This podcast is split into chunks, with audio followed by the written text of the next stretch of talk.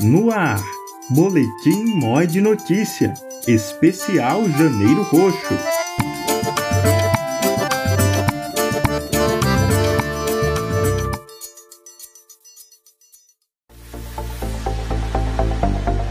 Você sabe o significado do Janeiro Roxo?